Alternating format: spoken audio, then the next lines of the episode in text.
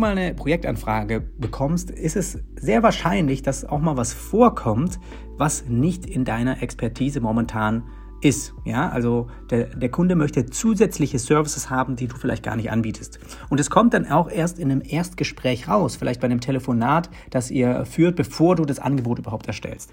Und für mich ist es so, dass ich gelernt habe in den letzten Jahren, dass es sehr von Vorteil ist, wenn man die das dann nicht irgendwie einfach nur sagt, ja, ich kenne hier jemanden, äh, auch äh, ein Kollege von mir, der bietet genau das an, ich leite euch einfach den Kontakt mal weiter, sondern dass man versucht, das in seinem Angebot mit zu integrieren. Und der Vorteil davon ist, dass natürlich dein Kunde weniger Arbeit hast. Ja? Du hast du nimmst ihm sozusagen Arbeit ab. Er ist an einer Lösung interessiert und nicht daran, irgendwie die ganze Zeit diese und jene Leute zu kontaktieren und sich darum zu kümmern. Also er hätte am liebsten, wenn er sich das jetzt mit dem Finger schnippen könnte oder sich das einfach nur wünschen könnte, dann würde sich am liebsten ja die fertige Lösung wünschen. Ohne viel hier rechts und links mal nochmal nachfragen, noch mehr Leute mit reinholen und so weiter. Und das ist ja auch eine Vorgehensweise, wie sie größere Agenturen eigentlich normalerweise ja auch handhaben, ja, die sozusagen mehrere Expertisen unter einem Dach verwalten und auch anbieten und die schreiben dann alles Mögliche auf ihre Website. Aber bei mir ist das ja nicht der Fall. Ich, ich biete ja sozusagen einfach nur eine einfache Website an und nicht auch noch Branding oder und so weiter.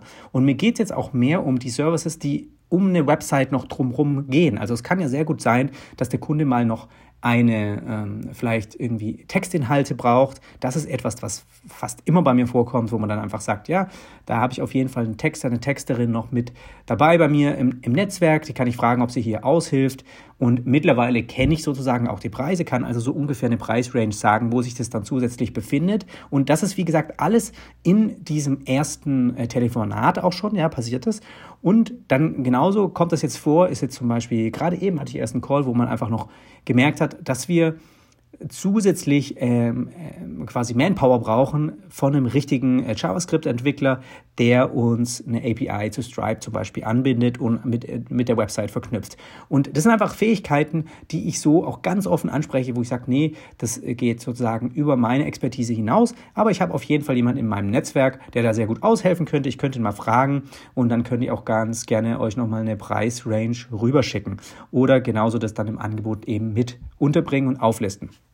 Und wie ich das in meinen Angeboten auch dann in den drei Preisoptionen verpacke, bringe ich dir ja genau bei in meinem äh, neuen Online-Kurs, wie man Webdesign-Angebote eben erstellt. Und da ist es mit enthalten und da siehst du das auch nochmal, wie ich das quasi ganz, ja, eigentlich musst du so ein bisschen raffiniert auch verpacken in den drei Preisoptionen, damit es auch attraktiv für den Kunden wird, dass er sich eben dafür entscheidet. Weil für dich sind natürlich die Vorteile auch auf der einen Seite ist, du kannst deinen Kunden noch mehr zufriedenstellen, aber auf der anderen Seite kannst du natürlich auch ein bisschen eine Handling Charge hier mit, äh, mit einplanen. Das heißt, ja, und mit deinen Freelancern auch ein, äh, wenn du, wenn du magst, so, so mache ich das, ich möchte von denen auch im, im, Voraus wissen, was es kostet. Ich nehme hier niemanden, der sagt, er arbeitet auf Stundensatzbasis. Das ist für mich einfach eine ja, Ungewissheit, die ich nicht mit einkalkulieren will. Das heißt, die können von Anfang an, kann ich denen sagen, okay, es geht maximal bis hierhin, aber mehr äh, gibt es äh, einfach nicht.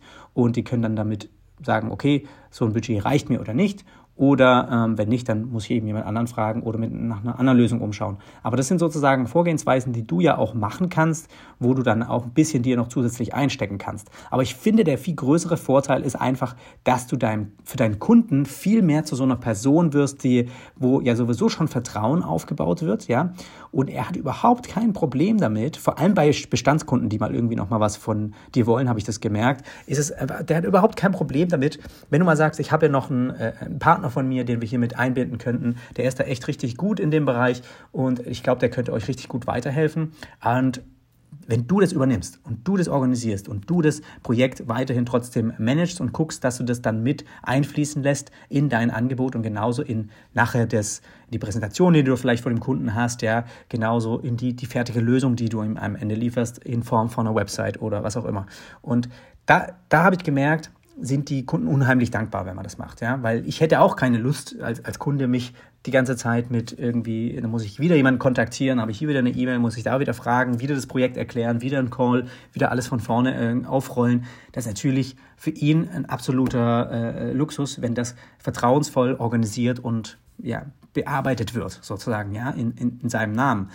Und mein Interesse ist natürlich, und das sollte auch dein sein, immer den Kunden den größtmöglichen Erfolg natürlich am Ende zu liefern. Und auf der anderen Seite gibt es also diese, ja, du hast den Kunden, du möchtest dem Projekt, äh, das Projekt auch machen, die Anfrage bearbeiten und das auch Interesse und das wird sozusagen einfach bei dem ersten Gespräch klar, dass nochmal zusätzliche Services hier vielleicht gebraucht werden. Auf der anderen Seite gibt es natürlich auch die Varianten, wo man von Anfang an sagt, hm, ja, das Projekt äh, ist, kann ich einfach gerade nicht stemmen, Kapazitäten reichen nicht und du musst es sowieso weiterleiten. So, und dann kannst du von Anfang an das komplette Projekt an einen in, in deinem Netzwerk einfach an jemanden weiterleiten, ohne dass du da irgendwie mit involviert bist. So, das ist ganz klar. Und das bringt genauso dir es bringt genauso dem Kunden einen Mehrwert, wenn du das machst und nicht einfach nur zurückschreibst, ich sage ab. Und das versuche ich auch immer, dass ich immer zusätzlich, wenn ich mir vorstellen kann, das Projekt wäre gut geeignet für XY, einfach äh, das an jemanden anderen weiterzugeben, weil du damit genauso deinem Kunden quasi einen Wert schaffst. Du schaffst, hilfst ihm näher an seine Lösung ranzukommen, ohne dass er weiter selbstständig recherchieren muss und so. Und die sind eigentlich immer dankbar. Und selbst dadurch könnte es mal vorkommen, dass wenn das Projekt zustande kommt, dass dein Kunde irgendwann mal nochmal auf dich zurückkommt, weil du ihm ja eine gute Empfehlung gegeben hast und damit er Erfolg auch hatte. Und das sind einfach so zwei Sachen. Ne? Einmal komplett weiterleiten, wenn du es aber selbst behandelst, dann versuche ich eben dieses zusätzlichen Services auch über mich laufen zu lassen, wenn ich sie denn auch habe in meinem Netzwerk. Kann natürlich auch gut sein, dass ich das, dass ich da einfach niemanden kenne. Dann muss man, kann man ihm trotzdem anbieten zu recherchieren, aber äh, das ist, ist, natürlich dann mit zusätzlichen ähm, Kosten auch ähm, ja, müssen dann da abgerechnet werden, weil du da dann natürlich erstmal äh, gucken musst, wen gibt es da überhaupt so dafür. Aber ich glaube, bei so Basic Angeboten, wo du dir, die sich um eine Website drehen, ja, Texte, genauso Videoaufnahmen, Bildmaterialaufnahmen und genauso auch mal sowas SEO vielleicht irgendwie so ein bisschen Content-Strategiemäßig oder mal Anzeigen erstellen und natürlich einfach nochmal immer einen Entwickler zu haben, der wirklich technisch äh, top ist, also wo man wirklich mal eigene Dinge programmieren lassen kann, die irgendwie so von dem Webflow standardmäßig einfach nicht kommen, dass man das noch ein bisschen weiter aufbohrt. Das ist immer von Vorteil, wenn du dir das über die Jahre an, ähm, ja, aneignest, das so ein, so ein Netzwerk eben um sich herum aufzubauen und darauf zu, dann zurückgreifen kannst. Die sind natürlich auch dankbar für neue Jobs äh, und neue Einnahmen. Deswegen ist es ein Win-Win meistens für alle und ich versuche das dann auch in meinen Angeboten mit zu integrieren. Hier mal ein kurzer Hinweis auf meinen Online-Kurs, wie du professionelle Webdesign-Angebote erstellst. Und zwar habe ich dir eine zehnseitige Vorlage, sozusagen ein Template erarbeitet, welches ich auch schon seit Jahren benutze und welches mir schon Aufträge von 5000 Euro bis sogar über 50.000 Euro gebracht hat. Und weil ich dir nicht einfach nur das Template als Download anbieten möchte, habe ich dir drei echte Angebote von mir noch mit reingepackt, die wir auch zusammen durchgehen. Einmal ein 50.000 Euro Auftrag, dann ein 13.000 Euro Auftrag und genauso auch ein kleineres Projekt Projekt mit 5000 Euro. Das Ganze wird unterstrichen auch nochmal von 25 erklärenden Videos, die wir, wo wir im Detail durchgehen, worauf es auch ankommt, gerade wenn du so Bedingungen und das ganze Rechtliche erstellst und natürlich, wenn du auch so ein bisschen Unsicherheit hast, wie das erste Telefonat eigentlich stattfindet, was muss ich da den Kunden fragen, damit ich das anschließend einfach im Angebot ausfüllen kann, wie kann ich das dann sinnvoll strukturieren, wie kann ich da auch meine Preise irgendwie maximieren, ohne eine schlechtere Erfolgsquote zu haben?